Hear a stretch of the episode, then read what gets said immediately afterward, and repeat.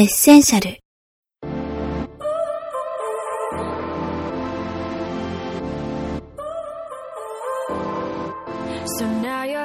ここに7枚のカードがあります。それぞれに書かれたキーワードは、本、音楽、映画、食、場所、何でも、何でも。エッセンシャルでは、この7枚からゲストの人生に欠かせないカードを4枚選んでいただき、プロインタビュアー、早川洋平が、それぞれへの思いやエピソードを伺います。果たして、今日はどんなお話が聞けるでしょうか？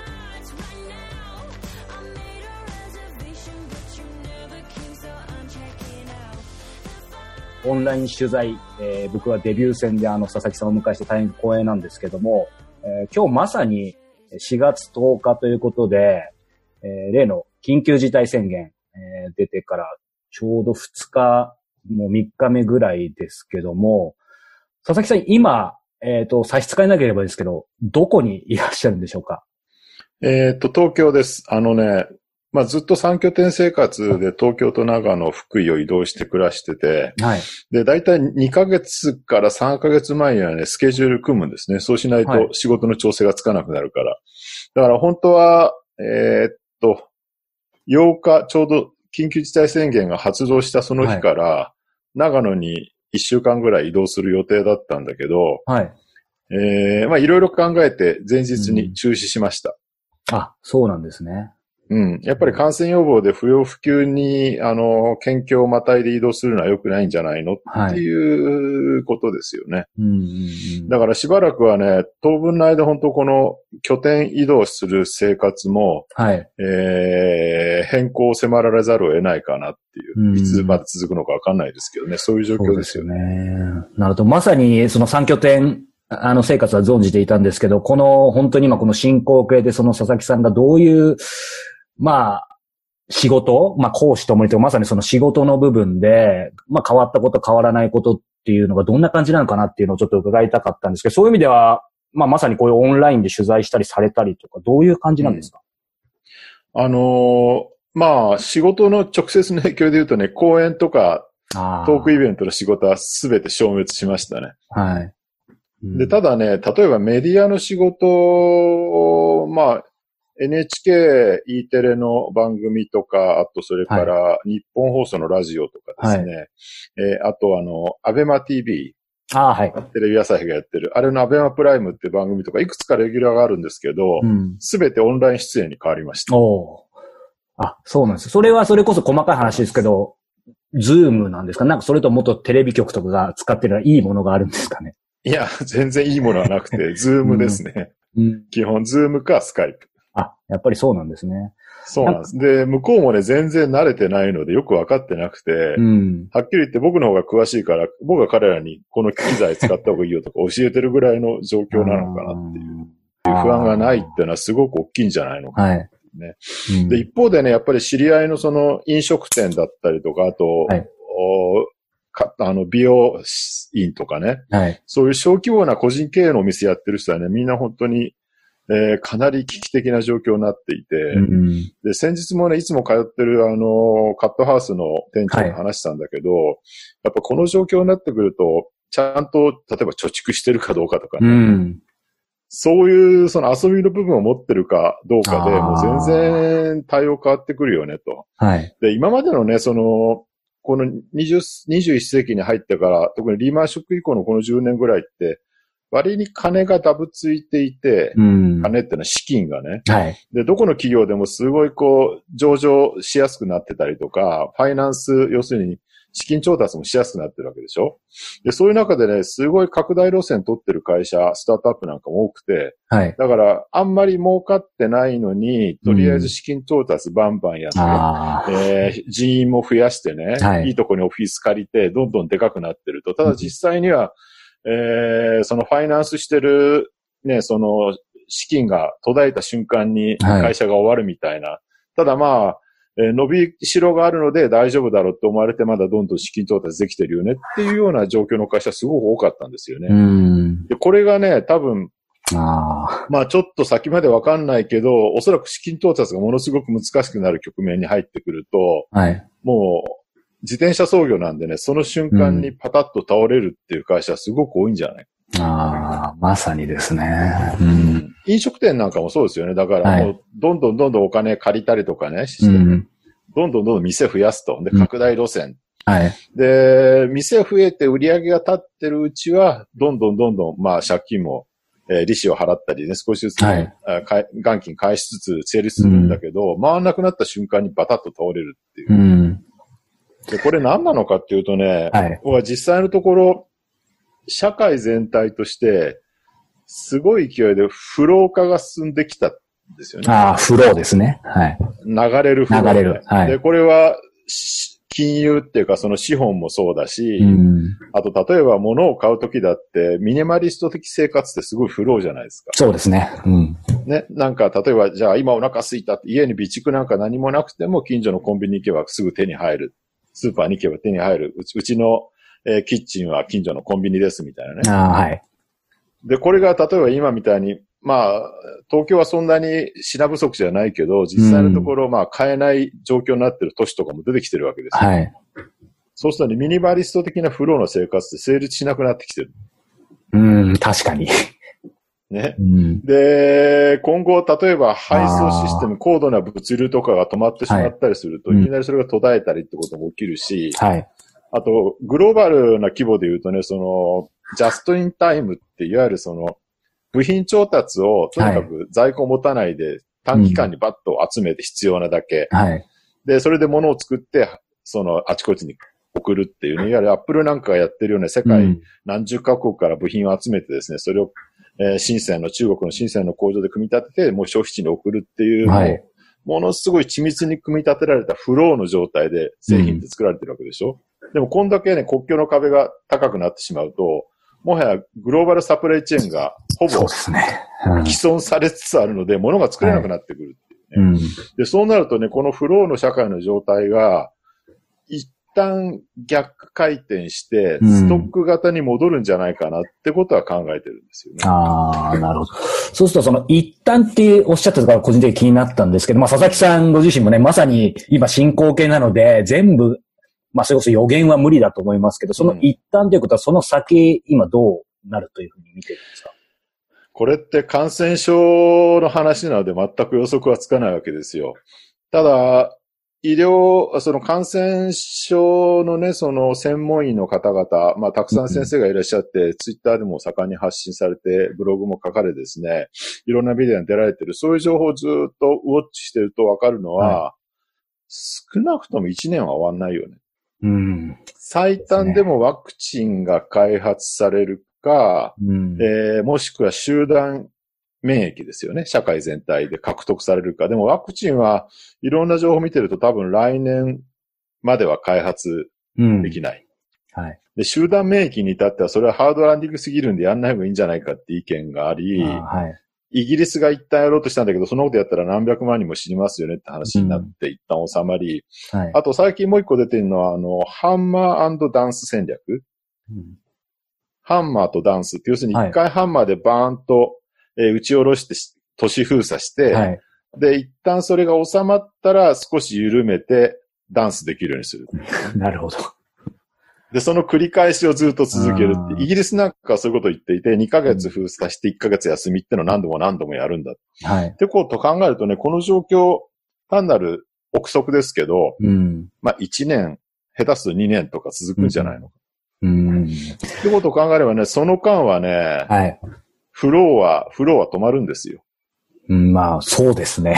普通に考えてで、しで、しかもそんだけの期間、フローが止まってグローバルサプライチェーンが壊れてしまうと、それを復旧させるには相当な時間がかかるので、はい。やっぱり数年間はね、こういう状態が続くんじゃないのかな。うん。で、さらにはもう一個大きいことに、その感染症、こういうね、その得体の知れない新しい感染症の危険ってのがやっぱりあるんだ。はい。ってことを我々は認識しちゃったわけですよね。そうですね。うんうんってことは、今回の新型コロナが収まったとしても、また似たようなものがね、別の形で現れる可能性っていうのはみんな考えざるを得なくなってくはい。る。起きるかどうか、うんどっちかはわかんないけれど。っうん。ってことを考えると、やっぱりどっかで、その、ある種世界観というかね、その世界のシステムについての考え方を考え直さなきゃいけないえー、ことにはなるんじゃないかなと思います。うん。じゃあそういう意味では、まあ比較すること自体がちょっとひょっとしたらナンセンスかもしれないですけど、僕らはその9年前に経験した、まあその震災の時のいろんな意味での全て価値観変わったとか、それよりもはるかに、まあインパクトあるっていうふうに佐々木さん捉えてますか？どっちがインパクトが大きいかわからないけれど、少なくとも311の時は、例えば九州や四国に逃げた人いっぱいいましたよね。うん。逃げ場所はあったんですよ。はい。で、今回はね、逃げ場所がないっていうのはすごく大きい。本当ですね。うん。あと、世界規模である。東日本大震災日本だけの話だったんだけど、はい。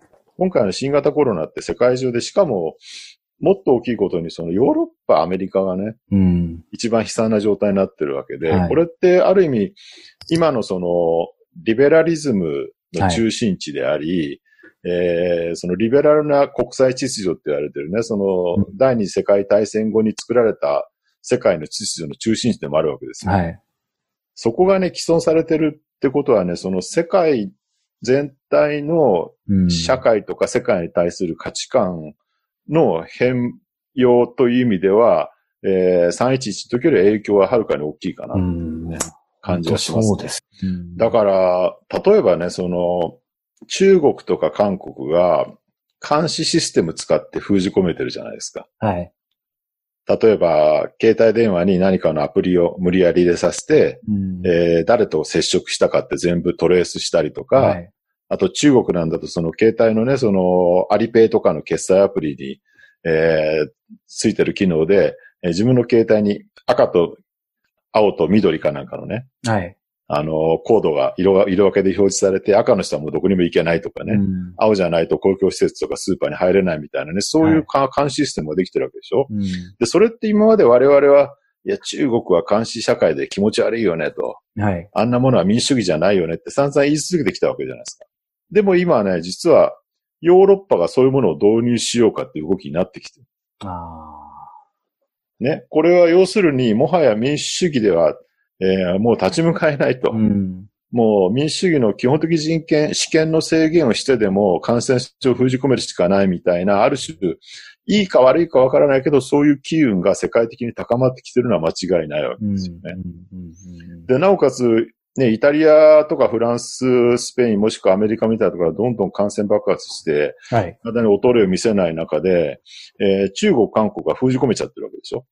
まあ、第2波がどうなるかっていうのは分からないにしろ、ね、今のところは封じ込めてると。はい。で、そうするとね、東アジアのそういう儒教的な、うん、えー、監視国家、独裁国家の方が実は、えー、感染症に強いみたいなことが証明されつつあるっていうことなわけじゃないですか。はい、それに対してね、そういう事実に対して、じゃあ民主主義の国はどうやって向き合うのかっていうのは、これまた新しい課題になってきてるんじゃないかなと思うんです。うん、確かにそうですね。なんかもうこのお話だけでも今日ずっと伺いたいんですけど、佐々木さん一個伺いたかったのが、まさに、あの、時間とテクノロジー拝読させていただいて、ありがとうございます。そこにあった、まあ、非常にわかりやすく書いていただいて、あの、理解できたんですけど、べき上則の解説ありましたけど、このコロナは、べき上則なんでしょうか？それとも違うんでしょうか？いや、まさにべき上則だと思いますよ。それこそ、タレブが言ったブラックスワンそのものなわけで。だって世界中にいろんなウイルスは存在するわけですよね。す、で、に。で、そのごく一部が偶然にもね、よく中国の南部あたりから広がるのが多いんだけど、そうですね。えー、動物を食べたりしてるから、野生動物を食べたりしてるから、それが偶然人間に感染すると。人間に感染したと言っても、それが爆発的に広がるとは限らない。で、だって、SARS とか MERS とか新型インフ、まあ、新型インフルはちょっと違うか。はい。えー、SARS や MERS や、あるいは、えっ、ー、と、エボラ出血熱とかね。はい。かなり凶悪なウイルスがあったけど、あれは、まあ、感染爆発に至らずに封鎖できたわけですよね。でもそれをくぐり抜けて、えー、新型コロナが出てきた。はい。で、これは別に必然性はないわけですよね。そうですね。単なる偶然でしかない。うん、ただ、偶然でしかないんだけど、いつそういうのが起きてもおかしくはない状況だったってことを考えると、ひょっとしたらスペイン風邪以来なのか、うん。それともね、中世のペストの流行以来なのか、あるいは近代の始まり頃のコレラの流行以来なのか、うん。わからないけど、そういう破局的な出来事が、えー、何十年かぶりか、あるいは何百年かぶりに起きたっていう意味では、もう極めてべき上速な出来事だと思いますね。その、ほね、あの本の中にも書いてありましたけど、べき上速の出来事って、まあ今のお話伺っただけでももう、ものすごく、まあ確率というかレアなものが、うん。なんか個人的に、まあ本も拝読して今のお話も伺ってると、やっぱりこの20年というか、これは完全な体感ですけど、それがすごいたくさん起きてる気するんですけど、やっぱりデータとして見たら、確率としては別にそんなに高くない。まあ日本人から見るとね、311と新型コロナがわずか9年の間しかないで起きたのはなんでこんなに続くんだって感じがするだろうけど、でも続くときは続くんですよ。うん。だって、間が絶対20年空くんだとか、はい50年置くんだって言った瞬間にそれはルールになっちゃうわけでしょうん。べき上速にはルールはないんですよ。ですよね。そうか。それがべき乗則なんですね。まあ、その中で、今日でまさに、まあ、このお話を伺いつつ、さっきその、遊びとストックの遊びっていう部分にもちょっと重なるのかなと思うんですけど、今日のこのインタビュー、えー、まあ、本当はそのコロナ関係なく お話伺いたいとは思ってたんですけど、あの、エッセンシャルという、まあ、コンセプトでですね、事前にあの、ええメールでお伝えしたんですけども、まあ、今の佐々木さんにとって、人生にとって大切なものっていうのを伺いたいと思っています。うんうんここに7枚のカードあります。トランプにちょっとシール貼った、はい、あの、ものなんですけども、えー本、音楽、映画、食、場所、えー何でもというカード。2枚、合計7枚あるんですけども、この中で、えー佐々木さん今日4つ、まあ、選択するのは結構この時代の人たちに面倒だとあの本にも書いてあった佐々木さんに選択させるのは恐縮なんですけど、一つ目何選びますか？えー、食かな食。ああ、まさに聞きたくて。食何ですか？今日のエッセンシャルはいかがでしたか？お話の続きやゲストが選んだ4つのリストは、インタビューウェブマガジン、 LIFE UPDATE UNLIMITED に会員登録いただくと、すべてお楽しみいただけます。詳しくは、ライフアップデートのウェブサイトをご覧くださいね。それではまたお耳にかかりましょう。さようなら。